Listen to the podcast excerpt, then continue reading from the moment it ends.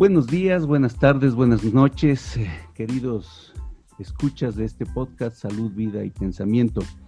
El día de hoy estoy muy entusiasmado y alegre ya que les tengo una sorpresa. Vamos a, nos va a acompañar el día de hoy eh, una persona que ha, sido muy importante en mi vida y en mi crecimiento profesional y como ser humano. Les voy a presentar a mi amiga, a mi mentora, eh, la doctora Rita Bedoya, una de las pioneras pensadoras de lo que es la salud y la medicina familiar en nuestro país. Y el tema que, vamos a discutir el día de hoy es un tema em, que se ha eh, puesto de moda, a pesar de que es un tema que siempre ha existido, pero se ha puesto como que más de moda a propósito de la crisis de la pandemia en la que estamos, ¿no? Así como hemos visto en los anteriores episodios donde hablábamos de corrupción, de comprensión de la salud, de, hábitos y de teoría de los campos, este, hoy vamos a hablar sobre la violencia de género. Violencia que ha existido siempre, pero que parece que con la crisis de la pandemia se ha exacerbado. Vamos a discutir sobre las, las causas, sobre los conceptos y sobre propuestas de cómo ir afrontando y mejorando este problema que es un problema de salud pública para nosotros en nuestro país, el Ecuador, o para todo el mundo. ¿sí? Así que con, con ustedes les voy a dejar a mi, a mi querida amiga Rita Bedoya, que nos va a hablar sobre eh, este tema. Con todo, vamos a hacer una, un conversatorio, ¿verdad? Em, queda claro que este es un problema que se ha visualizado mucho más ahora, eh, pero creo que le voy a hacer un poco de caso a Byung-Chul Han cuando él habla que esta crisis en realidad lo que está haciendo es acelerando procesos que ya venían dándose. Y por lo tanto la violencia, desde esa lógica, la violencia de género era un proceso que obviamente ha estado con nosotros en nuestra sociedad, pero que con esta crisis eh, se ha exacerbado, se ha hecho mucho más explícito, se ha visualizado mucho más. Sí, mi querida Rita, bienvenida a este podcast que espero sea el inicio de, de muchos más que podamos grabar en conjunto. Gracias, Rodrigo, por la invitación. En realidad también estoy entusiasta de conversar contigo y de poder llegar a través de este medio a la gente que tenga interés de escucharnos. Como tú dices, la violencia de género ha estado presente en la humanidad casi desde que presentó esta simetría, esta simetría de poder en donde existe una visión de alguien que ejerce el poder, que cree esta intencionalidad de control, de buscar que el otro le pertenezca, em, que obviamente ha estado presente y ha sido analizada desde la desde la propuesta de patriarcado, ¿no? desde analizar lo que es el patriarcado, que mm, tiene matices tan diferentes en diferentes etapas de la vida. Eh, la violencia de género está presente desgraciadamente desde cuando inician las relaciones, está presente en el noviazgo, está presente en las primeras etapas de matrimonio, eh, está presente en, los, en la edad adulta, está presente en los viejos. Em, yo como médica de familia que trabajo en el sector rural, puedo dar fe y ser testigo de tantas formas que la violencia se presenta.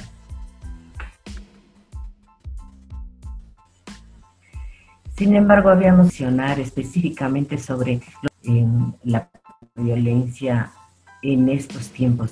Estamos mucho más atentos a las notas que muchas veces se presentan en Crónica Roja como femicidio, como los datos eh, arrojados por las denuncias en el 911, en el EQ 911, que nos dan cifras que sean alarmantes, como por ejemplo las el 2020 en 38 llamadas por día al ECU 911 eh, por violencia intrafamiliar.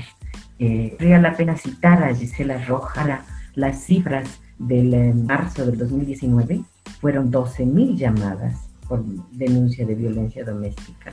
Y en marzo, en el mismo mes, en el 2020, fueron apenas 8.000. Es decir, se bajó el número de llamadas. No significa esto que la, la pandemia ha hecho que disminuya el número de agresiones o de violencia contra la mujer, sino que precisamente al estar la mujer compartiendo el ambiente familiar, el ambiente doméstico con su agresor, está muchísimo más controlada. Tiene muchísima menos oportunidad de usar su teléfono o de hacer una llamada al 911 para denunciar lo que está viviendo. Vemos que em, si nosotros analizamos las cifras que de 10 mujeres que sufren violencia, solo 3 denuncian en época que no es pandemia. Pueden ustedes imaginar cómo está de coartada la posibilidad de denuncia de la mujer en pandemia, cuando tiene permanentemente al lado de ella a su agresor, que precisamente ejerce un control completo de su tiempo, de su persona, de su quehacer. Es eh, para mí triste ver esto porque en la consulta, por ejemplo, las mujeres apenas han podido llegar con pretextos como dolor del pecho, como cefalea, como dolores importantes de sus cuerpos, porque les es imposible llegar eh, anunciando algo más. De hecho, al estar controladas, las eh, lesiones eh, que se les producen producto de, golpes o de agresión física son tratadas en la misma casa, excepto que fueran extraordinarias. Yo solamente he podido ver una que está, llegó a la fractura que estuvo fracturada su clavícula y vino con su compañero poniendo el pretexto de que fue una fractura que se produjo cuando estaba cosechando. Eh, solo después pudo la persona explicarme, cuando pudimos estar en privado en el consultorio, que era producto de un episodio de violencia. Es decir, eh, la pandemia indudablemente le ha disminuido a la mujer la posibilidad de denuncia, de salir, de explicar lo que está pasando. Eh, me parece que las cifras de femicidio que en este, este año parecieran también menores, en el 2020 hasta la fecha tenemos 66 denuncias públicas de femicidio, si una mujer en horas está muriendo en el país. Entonces nosotros vemos que acá en, la pandemia el problema real que se presenta es de disminución de la oportunidad de comunicar lo que está pasando. Eso es una introducción general, Rodrigo. Bueno, este, eh, queda claro que, la pandemia eh, ha provocado eh, un cambio en el comportamiento de este problema de la violencia de género. Eh, como tú lo, describes, eh, este es un problema que, se ha profundizado en vez de, en vez de ir mejorando. y claro, que ha cambiado un poco las, formas en las que se visualizaba, ¿no? Me, parece muy interesante como personal de salud cómo el, el, transformarse en sintomatología distinta eh, como dolor, como, como algún accidente, poniéndole un pretexto diferente. Son las formas en las que nosotros como personal de salud podemos visualizar. Hay una, hay una regla en, salud y en medicina y es que eh, somos bastante cartesianos, ¿no? Si es que no lo pensamos, no existe, a pesar de que sí existe. Y entonces, claro, para el personal de salud es importantísimo tener la sospecha clínica de que un problema que no parecería tener relación con violencia de género, sí puede ser violencia de género. Y ahí tenemos que estar nosotros pendientes, ¿no? Como habíamos visto en algún episodio anterior, es esa concepción que tenemos nosotros o que debemos tener nosotros como médicos, como personal de salud, de que la salud es un, proceso integral biopsicosocial y todos están relacionados.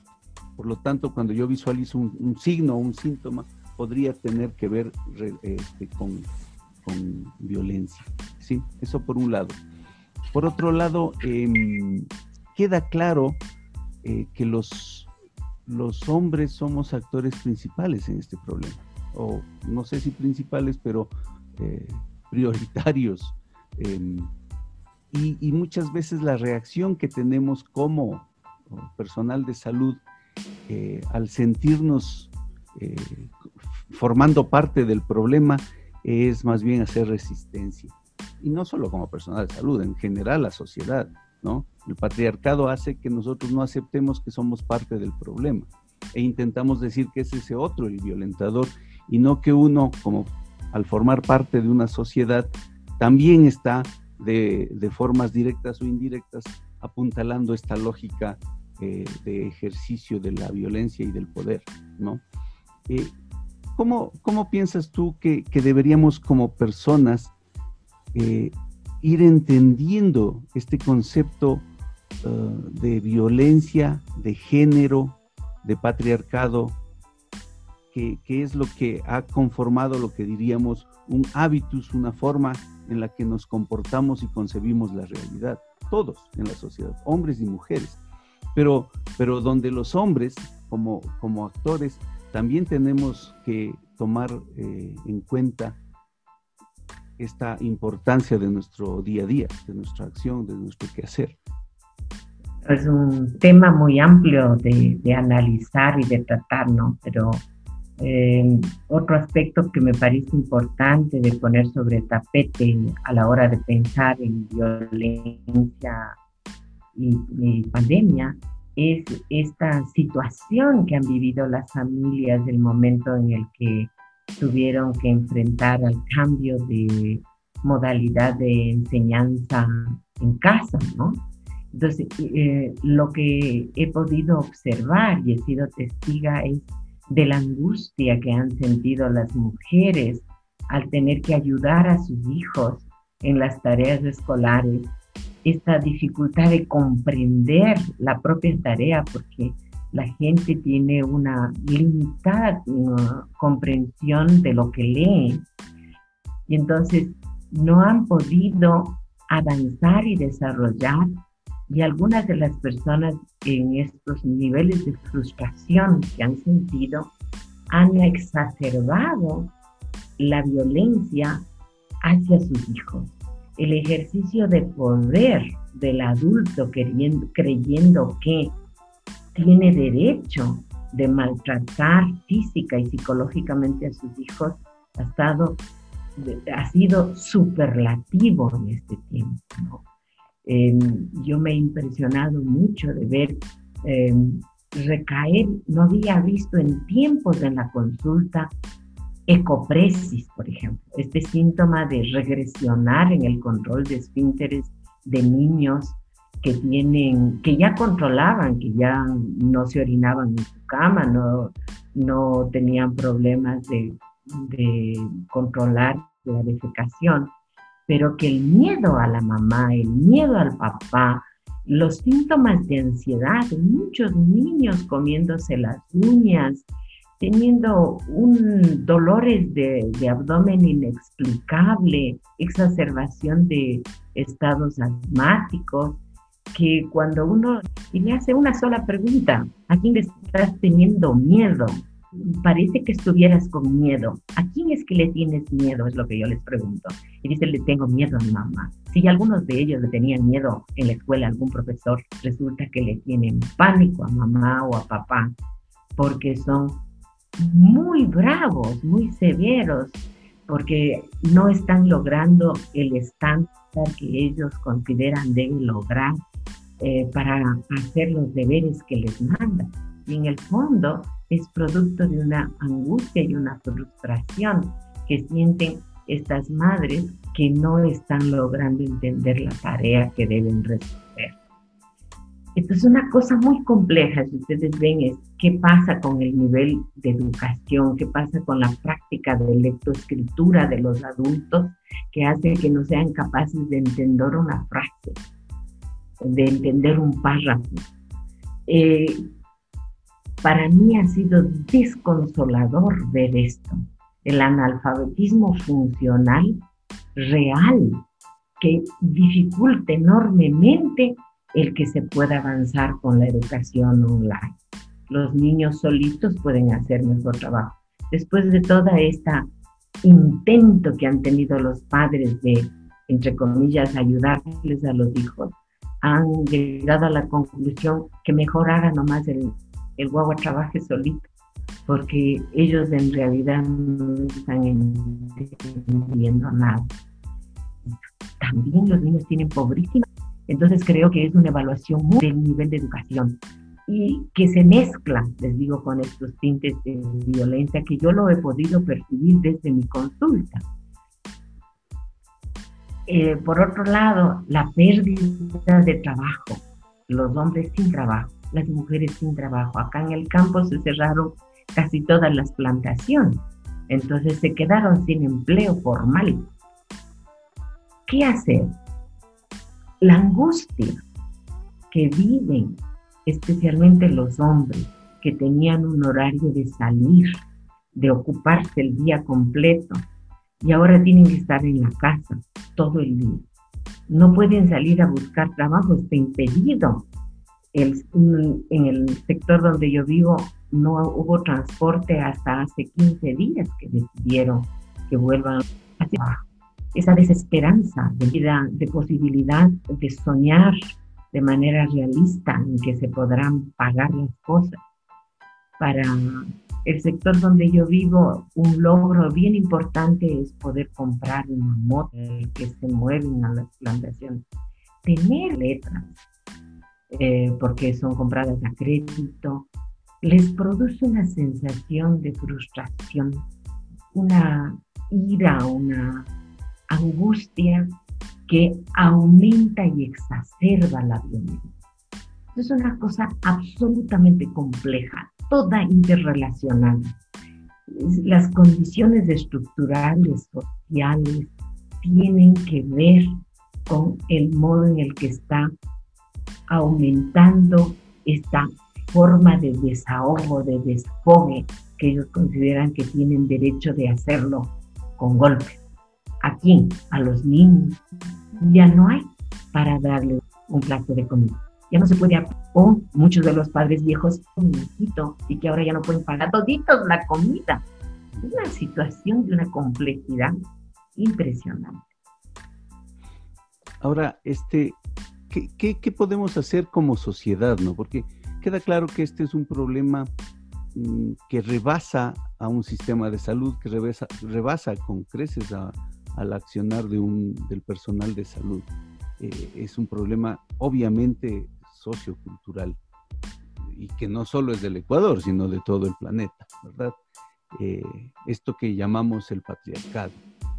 Eh, y que claro ha sido exacerbado por un montón de, circunstancias que, han provocado mucha más ansiedad, angustia, inestabilidad, incertidumbre en la relación familiar durante esta pandemia.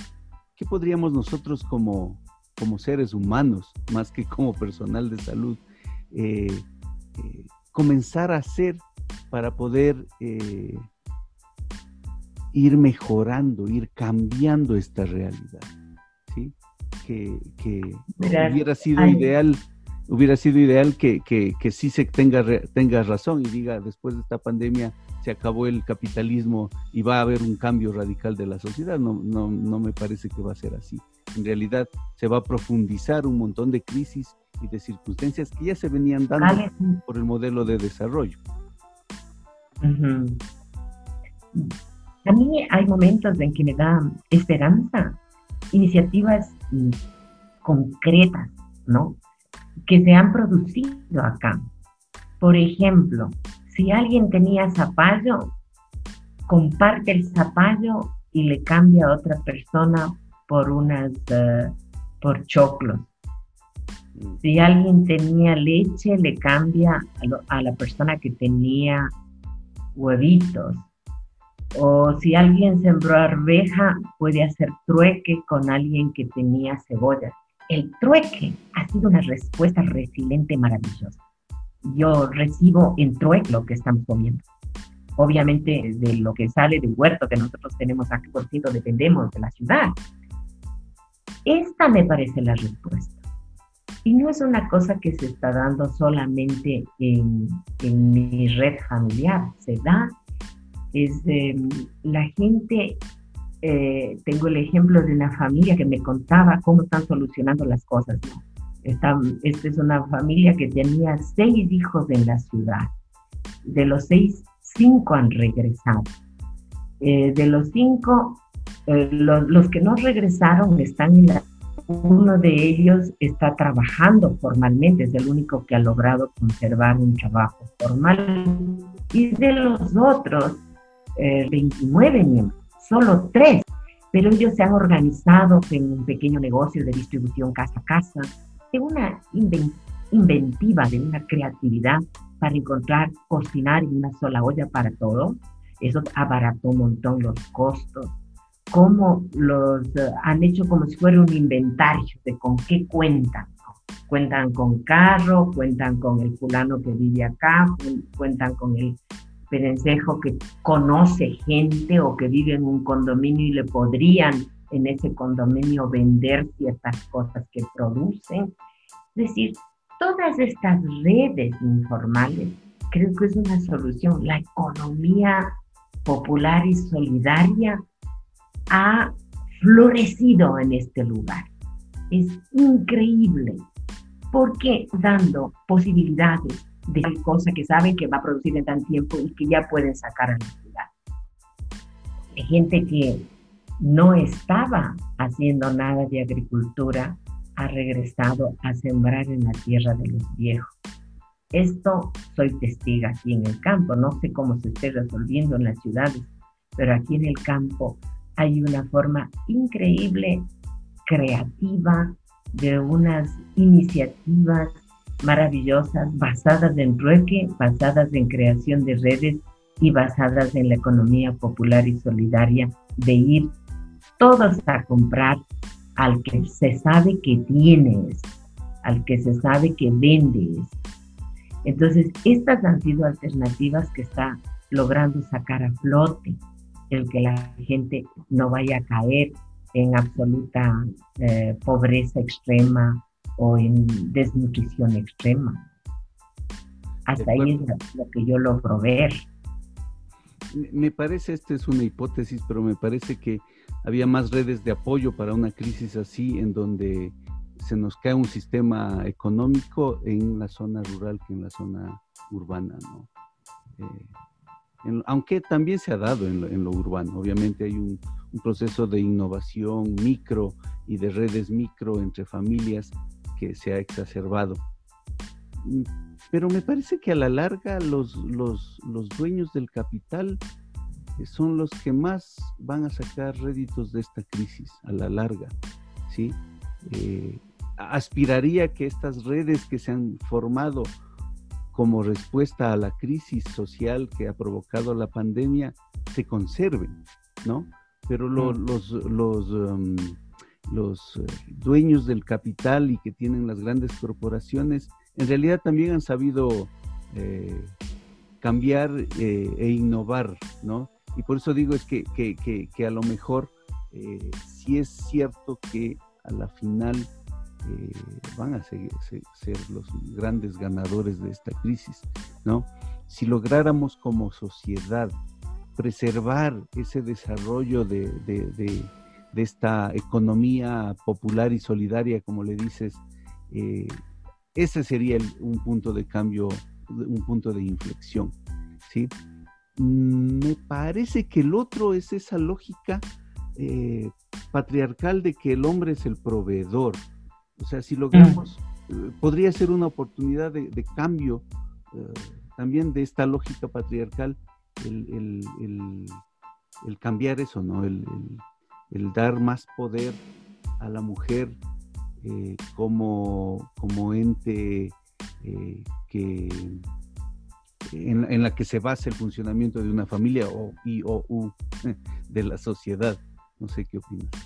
Sabes que el rato que el hombre pierde el trabajo aquí en la zona, la, la, mujer es la única que está logrando tener, obviamente con menos cantidad.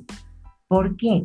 Porque ella tiene los animales, tiene el chanchito, tiene las gallinas, tiene los cuyes, que son fuentes de proteína y que en última instancia se puede vender y, tener un poquito de, capital fresco para comprar lo que hace falta.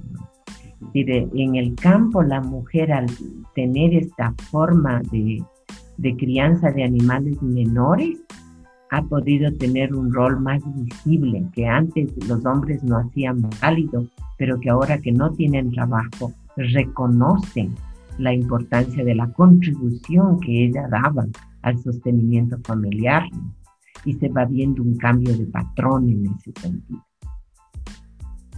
Leía en eh. Ellas están orgullosas de, haber podido mantener sin hambre a la familia gracias a este encuentro.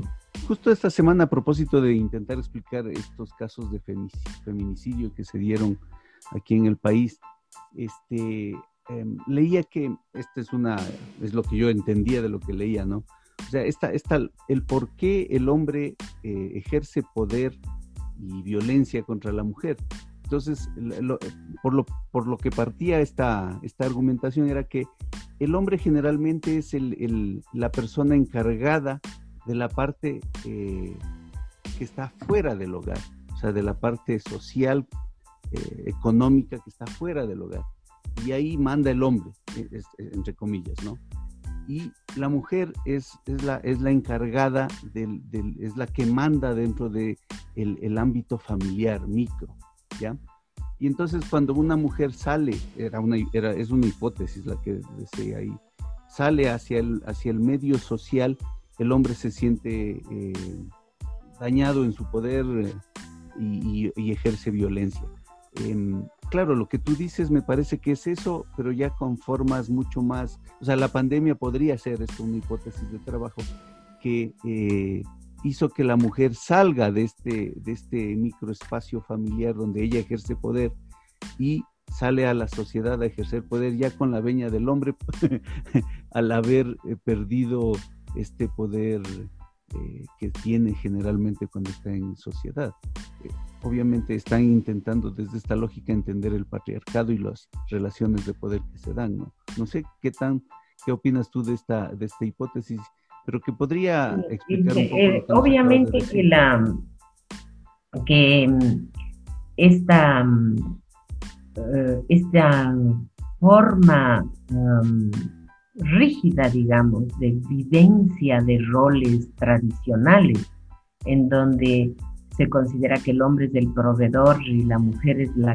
eh, responsable directa del cuidado. Eh, y que así es como debe funcionar la unidad familiar. Y los cambios producen miedos, angustias y exacerban la necesidad de ejercicio de poder. Está dado desde, se puede analizar desde diferentes puntos de vista, ¿no? desde el hecho de que la mujer no ha tenido la oportunidad, en primer lugar, de mm, construir un proyecto de vida en el que puedan eh, soñarse como autónomas e independientes económicamente, porque a muy temprana edad ya empiezan a tener hijos. Sigue siendo en el campo muy temprana la maternidad es de, la mujer educada, es de la ciudad la maternidad pospuesta. En la mujer en el campo sigue teniendo antes de los 18 años su primer hijo, antes de los 20 su primer hijo. Y esto le limita grandemente en la construcción de su proyecto de vida. Luego el proyecto de vida de ella es como bien limitado. No se atreve a soñar nada que no tenga que ver con combinar, con conciliar su labor como cuidadora y su posibilidad de desarrollo personal o profesional. La libertad o la posibilidad de desarrollar un proyecto de vida que no necesariamente esté ligado a la maternidad, eh, no es una posibilidad que se contemple aquí en el sector rural. No conozco mujeres que por opción decidan no tener hijos, que propongan como un derecho la opción de no ser madre. Todavía en el sector rural el sentido de realización de la mujer está ligado a la maternidad. Entonces, en ese sentido, la, el patriarcado no ha dado ninguna posibilidad, como te digo, de construcción de proyectos distintos, ¿no?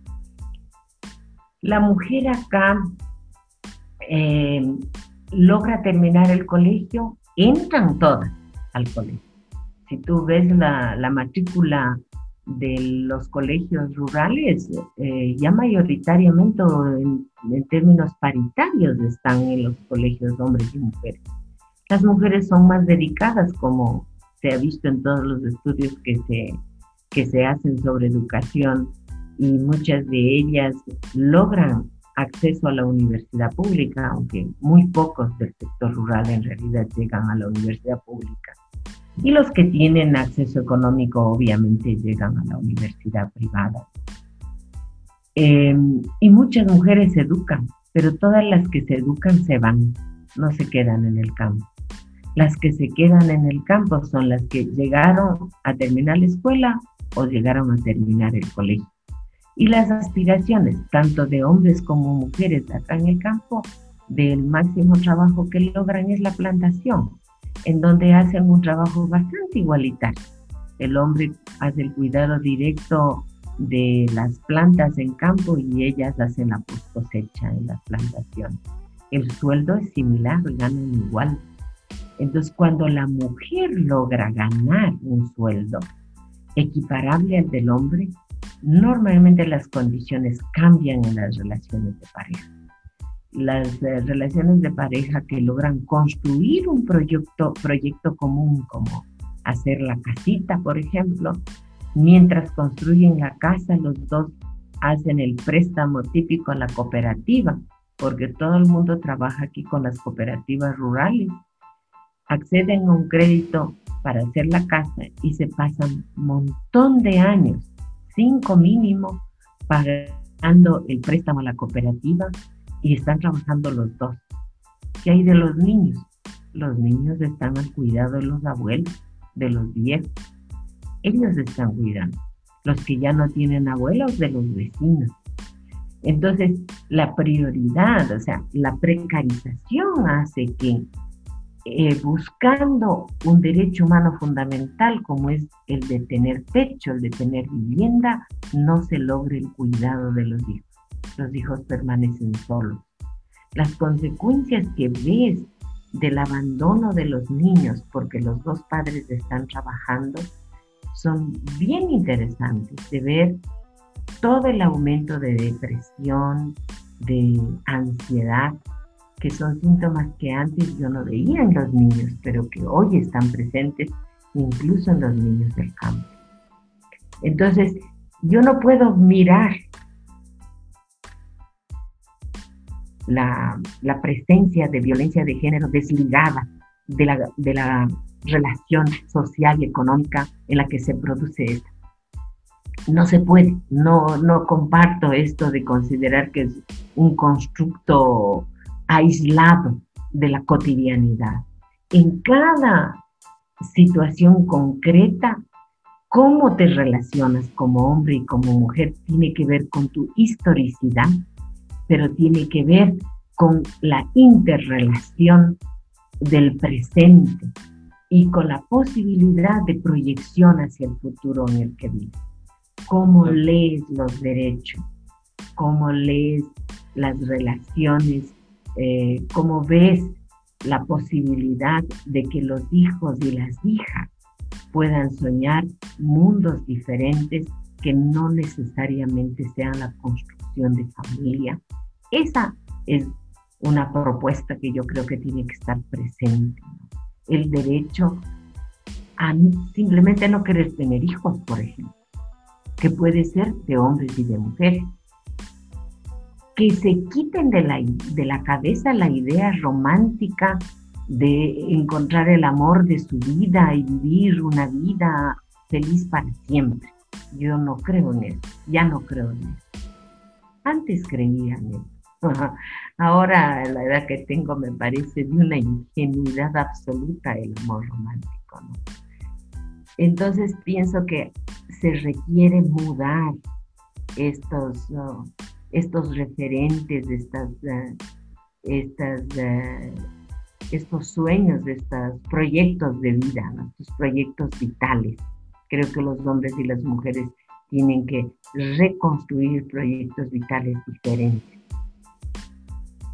Respeto mucho a las mujeres que toman esas opciones y a los hombres que toman esas este, estoy absolutamente de acuerdo con lo que dices, ¿no? O sea, parte de un, o sea, parte del cambio es comprender que estos problemas son producto complejo de toda la realidad, ¿no? Eh, pero que también eh, la decisión autónoma de,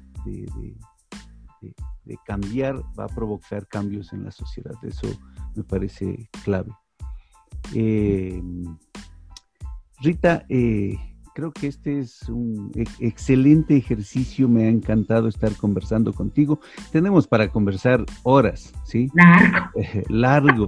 Eh, pero, pero este es nuestro primer ejercicio, escucharte y... Chévere, chévere, hermano. A mí me encanta conversar con vos también, pensar, ¿no? Pensar en, en las cosas.